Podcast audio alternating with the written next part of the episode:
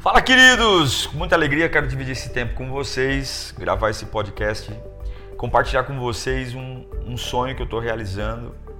É, é, o meu terceiro livro, porém esse livro tem um, um, todo um toque especial naquilo que eu acredito que Deus tem para nós nesse período.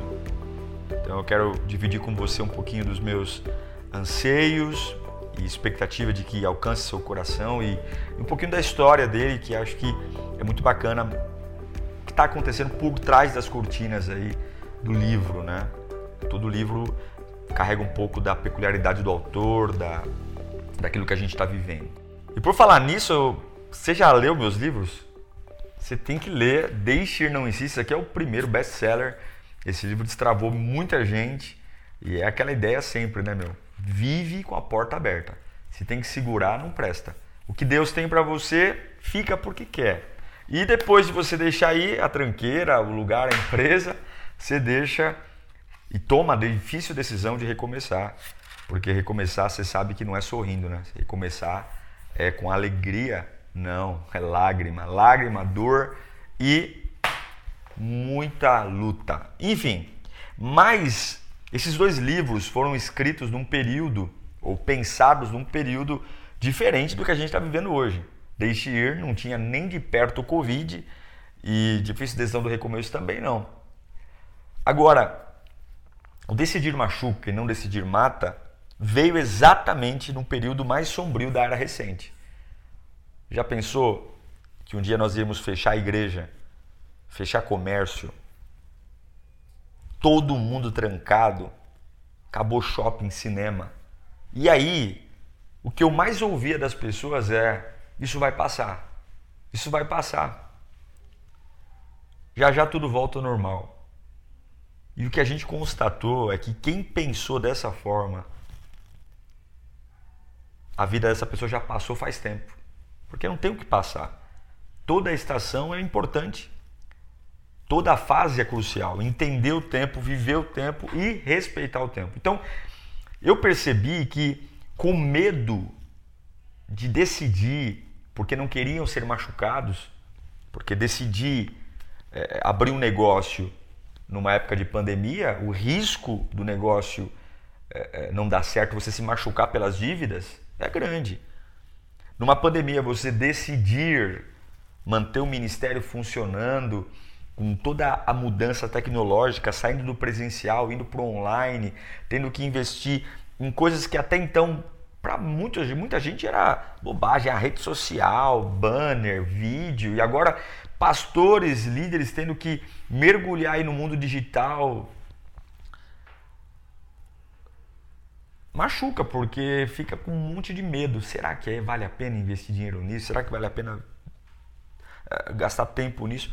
Mas pior do que esses machucados é o camarada que não fez nada, mas está muito pior do que já estava antes.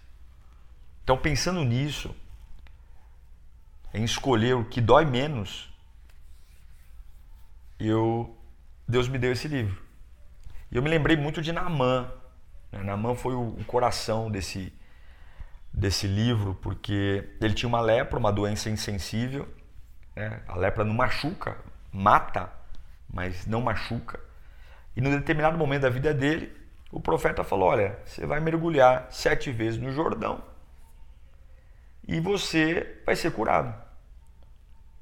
Naquele momento ele tinha duas escolhas: decidir, e ali ele teria que tirar sua farda, tirar seus, suas condecorações, suas medalhas, ficar exposto? Ser machucado pela vergonha, ser machucado por olhares de julgamento. Afinal de contas, ele era uma autoridade e agora ele tem que ficar se humilhando no meio de um rio que não é o rio mais limpo, mostrando toda a sua lepra para gente que é, em tese, inferior a ele, porque eram soldados, enfim, ou manter a pose, não decidir nada, voltar para casa esperar a morte. Esse é o dilema. O dilema é esse. Eu tenho coragem para me machucar numa decisão, perder, sofrer, ser humilhado. As pessoas vão zombar da minha cara, vão dizer que eu sou um idiota, que eu sou um louco, e talvez eu vou dormir mal, vou comer mal, sabe? Vou perder peso. Perder peso, alguns até ficaram animados agora, né? Eu vou perder, eu vou, vou ficar com dor de cabeça, enfim. Mas eu tô, estou indo em direção a algo que realmente pode me dar uma chance de viver. Mergulhar sete vezes são seis mergulhos sem nada acontecer. Seis mergulhos que eu entro na água, saio da água e nada acontece. Mas é um caminho que eu sei que pode mudar. Ou então eu simplesmente não decido nada. Nada, não faço nada. Cruzo os braços, me revolto e digo: não, não, a vida não é justa, as pessoas não são justas, Deus não é justo e eu não vou fazer nada. vou cruzar meus braços e que o universo exploda. Morre não machuca, mas morre. Então, Namã teve muita coragem. E a Bíblia diz que a pele dele virou pele de bebê, pele de criança. Então não tem jeito. A vida não é fácil. A vida não é um conto de fadas. Para tomar coragem de decidir parar de fingir que nada está acontecendo, né? Meu casamento está indo pro brejo. E todo mundo com cara de paisagem. Porque ah, tocar nesse assunto, ter conversas assim, machuca, vai que desgasta. Melhor a gente não decidir nada e fingir que nada está acontecendo. Minha vida profissional, pô, tô ganhando mal, tô dormindo mal, na empresa eu já tô virando um, um peso. O cara quer me mandar embora, mas pelo que eu tenho muito tempo de casa, ficar segurando. Poxa vida, será que não seria a hora de tomar uma decisão de, sei lá, estudar, fazer um curso? Né? Pô, alguma coisa de ruim está acontecendo. Não é possível. Todos nós temos alguma coisa que está acontecendo que não é legal. E ficar andando com cara de besta. Isso aí vai matar você. Vai matar você. Então, é, é, eu acredito que Deus nos deu o poder da decisão. E toda decisão parte de um descontentamento, uma infelicidade. Eu decido trocar de carro porque o carro que eu tenho eu não estou satisfeito. Eu decido trocar de emprego porque eu estou insatisfeito com o meu emprego. Eu decido trocar de igreja porque eu estou insatisfeito com a igreja. É um descontentamento. Então, não tem como você você ficar feliz e querer decidir. E tem gente que tem paz no meio das fezes da vida. O camarada está morrendo, o camarada está na fossa e se olha pro cara, o cara tá ali. Tudo bem? Toma vergonha na sua cara. Deus te fez para algo maior. Eu chamo o, o, divino descontentamento. No livro eu abordo sobre Moisés, que morava no palácio, o cara tinha uma vida confortável, filho de Faraó. E um dia ele estava andando no, no, no, no, jardim do Egito, viu um, um hebreu que era escravo apanhando de um soldado egípcio. E o camarada, ele ficou descontente custou caro aquele descontentamento dele. Aquela decisão de intervir. Né? Você já viu alguém sendo espancado? Deve ser muito duro ver alguém sendo espancado. Deve ser muito deprimente. Ainda mais alguém que é do seu povo, da sua raça. Ele olhou, ele tomou uma decisão. Aquela decisão custou caríssimo.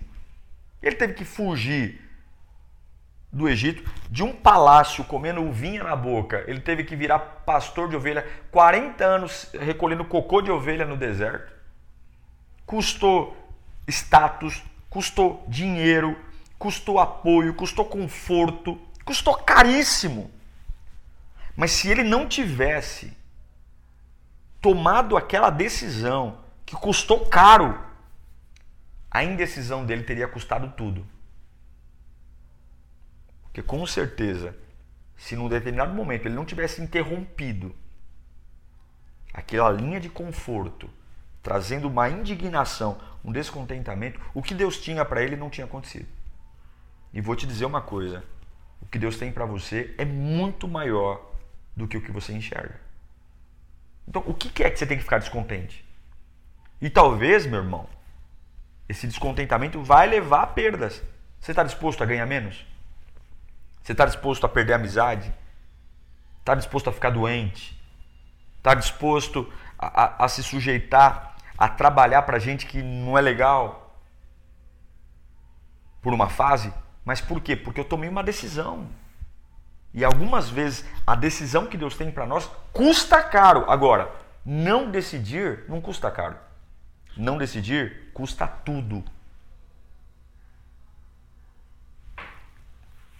Custa tudo. E aí a gente tem que pensar. No livro eu abordo isso também com muita. Se não me engano, lá no capítulo 6, eu falo sobre qual é a nossa real riqueza. Para que, que a gente existe? Se eu sei para que eu existo, para onde eu vou, eu tenho que tomar decisões.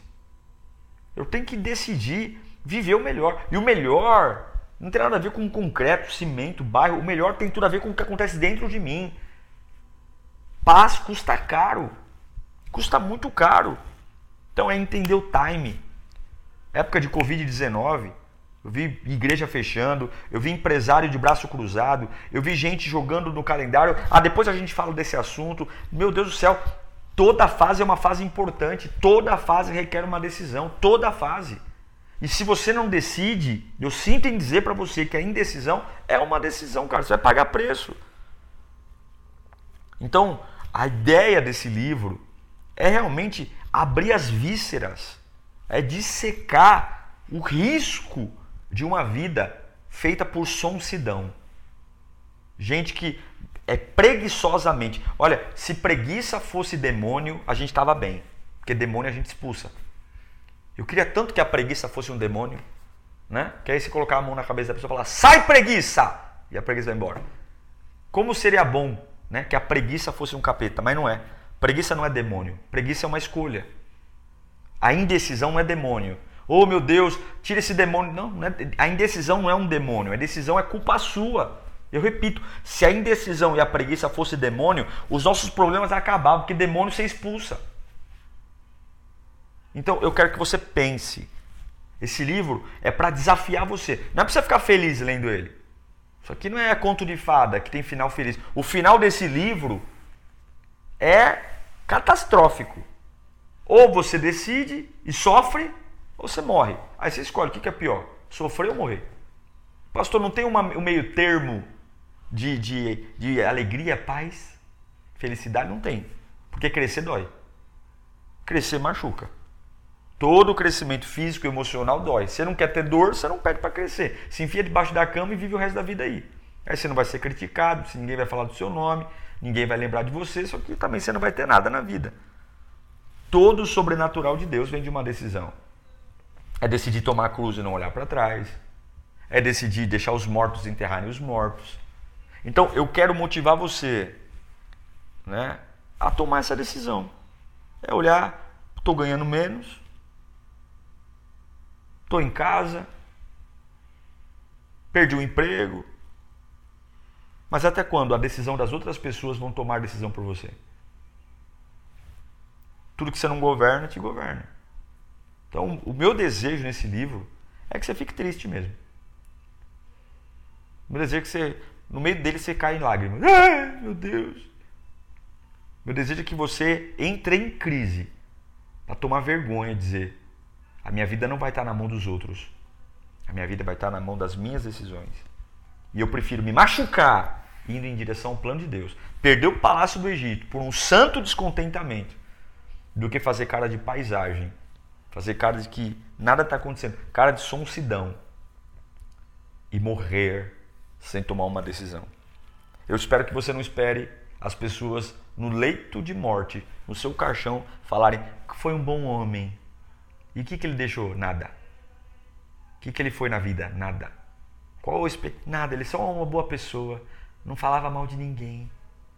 Nossa, eu nunca vi essa pessoa falar mal de ninguém. Ai, como era um bom. Pelo amor de Deus. Quero que as pessoas do lado do meu cachorro falem: esse aí venceu na vida. Esse aí serviu a Deus.